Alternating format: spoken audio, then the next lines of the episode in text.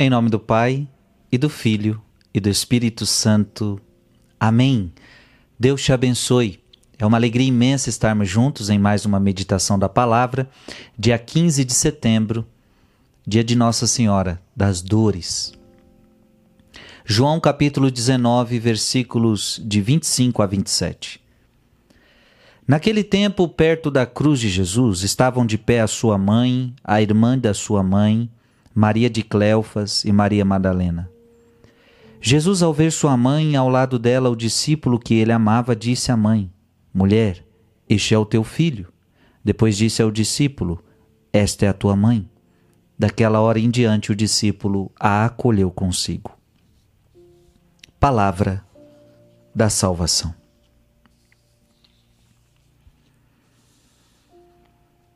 Hoje é dia de Nossa Senhora das Dores. E não tem dor maior para a Virgem Maria, não tem dor maior do que ver o seu filho morrendo numa cruz. Por isso, hoje eu queria meditar com você a dor de Maria. Porque Simeão já tinha feito a profecia: uma espada de dor vai te transpassar a alma. E durante muitos momentos da vida de Cristo, essa espada de dor já transpassava. Com certeza, enquanto Jesus era insultado pelas pessoas, Jesus chegou a ser. É, as pessoas quiseram apedrejar Jesus, os, já quiseram empurrar Jesus de um precipício. Tudo isso causava dores em Maria. A rejeição do povo, as blasfêmias. Tudo, tudo causava dor em Maria. Mas o auge das dores de Maria o auge foi a cruz de Jesus.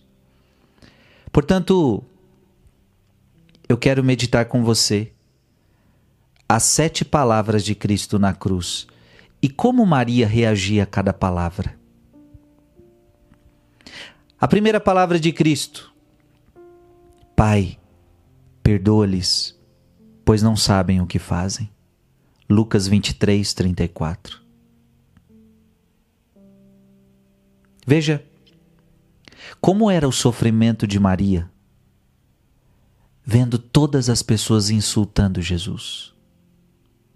Porque se ele está perdoando é porque estão ultrajando, é porque estão blasfemando. Se você é rei, desce dessa cruz. Se você é Deus, se você é todo-poderoso, faz alguma coisa. E debochavam de Jesus e ultrajavam Jesus, e humilhavam Jesus, e desprezavam Jesus. Imagina o coração de uma mãe. Eu tenho certeza que um coração de uma mãe, o coração da Virgem Maria, ela pensava: eu queria que todo esse ultraje fosse para mim.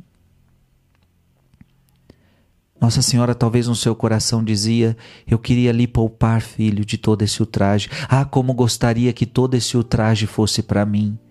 Mas como me dói ver que todo este ultraje cai sobre ti. E ela não podia fazer nada.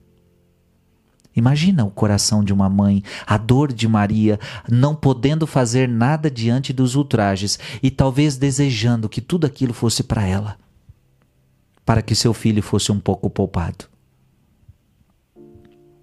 Segunda palavra de Cristo na cruz, Hoje estará comigo no paraíso. Lucas 23, 43. Maria com certeza sofreu ao ver o ladrão que não se arrependeu. Porque este daqui se arrependeu e está ganhando o paraíso.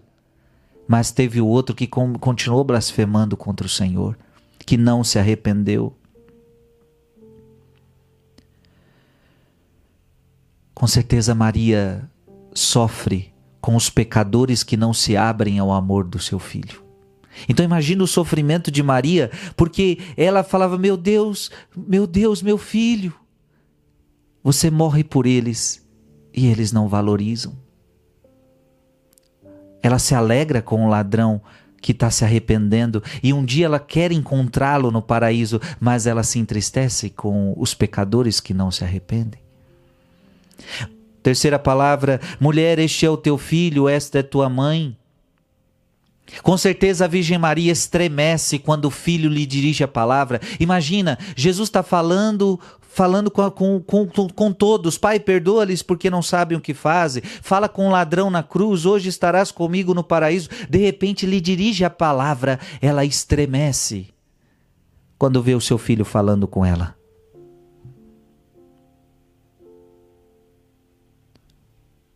Este é teu filho, filho, esta é tua mãe. Mãe, este é teu filho.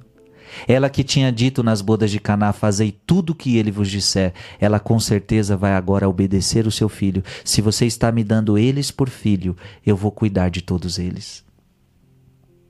Quarta palavra de Cristo na cruz: Meu Deus, meu Deus, por que me abandonastes? Ah, como doeu no coração de Maria esta palavra.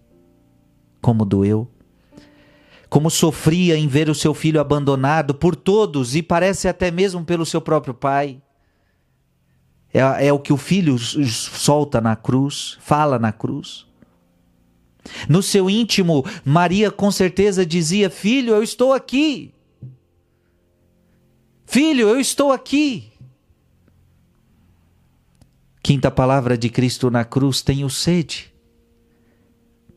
Ela que nunca deixou faltar água para Jesus quando Jesus era criança.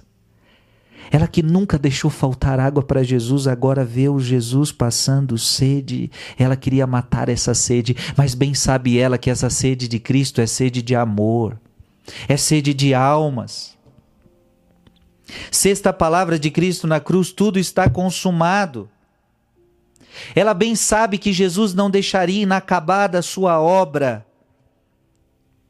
e mesmo sofrendo, mesmo com o coração dolorido, Nossa Senhora nunca disse para o seu filho: desista disso. Não, ela sabia que ele precisava chegar até o final da sua obra. Tudo está consumado.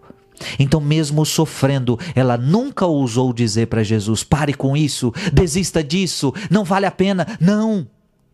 Ela sabia que ele precisava chegar ao fim da sua obra. Tudo está consumado. Pai, Sétima palavra: em tuas mãos eu entrego o meu espírito. Então o seu filho volta para o pai.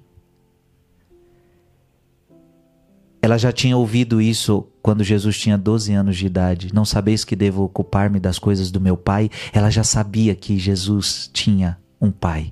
E agora Jesus estava voltando para o seu pai. Gente, todas essas palavras de Cristo na cruz Hoje a gente refletiu um pouquinho como Nossa Senhora talvez reagiu a cada palavra, com muita santidade, com muito amor, mas com muita dor. Que Deus te abençoe em nome do Pai e do Filho e do Espírito Santo. Amém.